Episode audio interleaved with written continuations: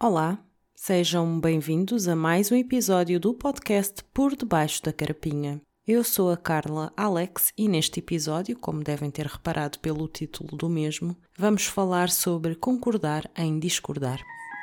Por Debaixo da Carapinha um podcast sobre as complexidades da experiência humana, sob um ponto de vista incomum, mas extremamente necessário. Antes de começarmos este episódio, se já são ouvintes frequentes do nosso podcast, já sabem o que é que eu venho dizer a seguir. Sigam, subscrevam, avaliem o nosso podcast na plataforma de áudio onde nos estiverem a ouvir. Pois bem, este tema é um tema que é complementar aos episódios anteriores e, como tal, vou tocar aqui em vários pontos que já foram mencionados nesses mesmos episódios anteriores mas eu julgo que este tema do concordar em discordar merece ser elaborado num episódio próprio. E para quê? Para cimentar precisamente a possibilidade de que, talvez dentro da complexidade da realidade, cada um de nós possa de ter o seu próprio expertise no que diz respeito à nossa experiência de vida, ou seja, estarmos no nosso próprio lugar que é único e, consequentemente, talvez cada um de nós detenha um pouco da verdade deste universo tão elaborado. Esta foi uma das relações retiradas do episódio anterior sobre verdades absolutas. Caso não tenham ouvido esse episódio, convido-vos a ouvir, porque, uma vez mais, refiro e reforço, é um episódio complementar a este, assim como o episódio dos filtros da realidade e, até certo ponto, todos os outros episódios deste podcast. Então, na vossa opinião, qual é que acham que é a origem ou as origens da dificuldade ou intolerância a diferenças de opinião? Segundo o meu ponto de vista, nós, nos nossos anos formativos, em que ainda estamos a descobrir a nossa identidade e talvez nem pensemos nestas questões com profundidade ou sequer de todo, há, quiçá, uma tendência ou uma pressão de uniformização do nosso pensamento, dos nossos comportamentos, das nossas crenças, especialmente dentro dos grupos aos quais nós pertencemos, grupos esses que podem variar mais ou menos ao longo da nossa vida. Essa pressão de uniformização é nítida em vários aspectos, alguns deles mencionados no episódio anterior sobre as verdades absolutas. Aí está e sendo um desses aspectos a tendência à intolerância a diferenças de opinião que se encontrem nitidamente fora dos limites daquilo que é convencionado nos círculos onde nós estamos inseridos.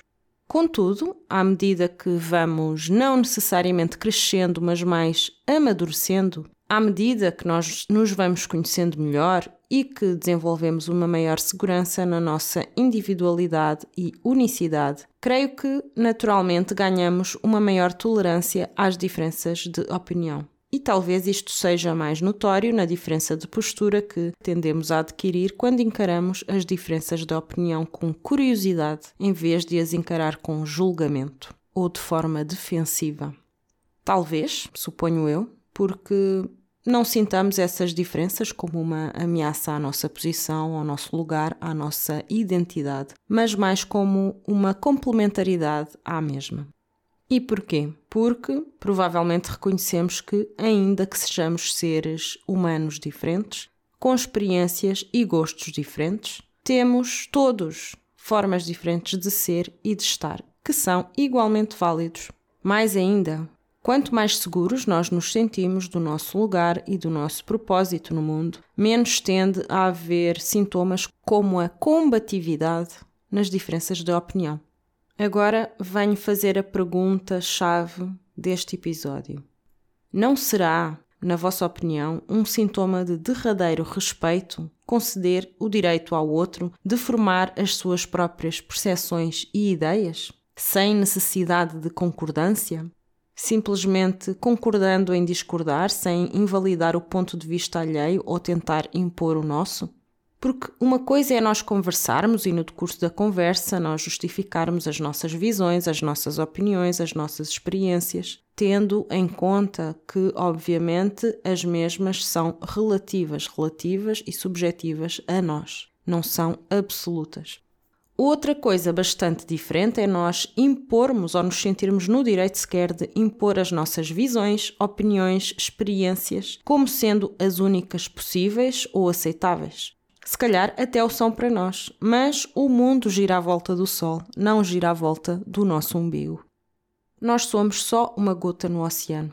E a melhor forma, na minha opinião, de tirarmos partido do nosso poder pessoal é começar por reconhecer precisamente isso para termos perspectivas realistas do nosso alcance e do nosso poder de alterar o mundo para melhor. Invariavelmente, termino então o episódio com um exercício que é baseado em várias perguntas. Perguntas essas que são destinadas à vossa autorreflexão. Em primeiro lugar, qual é a vossa postura perante diferenças de opinião? Por um lado, se precisamos de aliados, ou seja, se precisamos que concordem connosco na nossa forma de ver a vida, será que isso denota uma posição segura da nossa parte?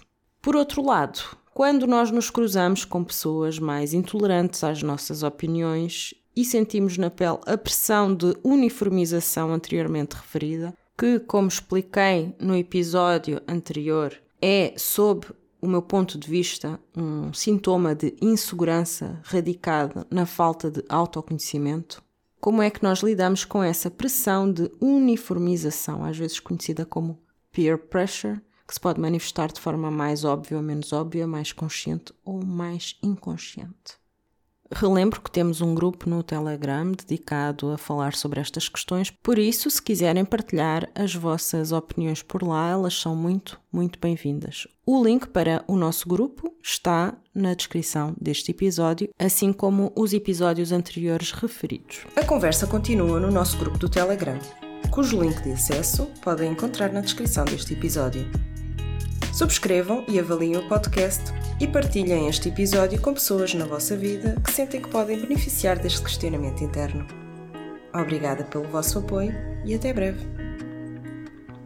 O podcast Por Debaixo da Carapinha é-vos trazido por Carla Alex.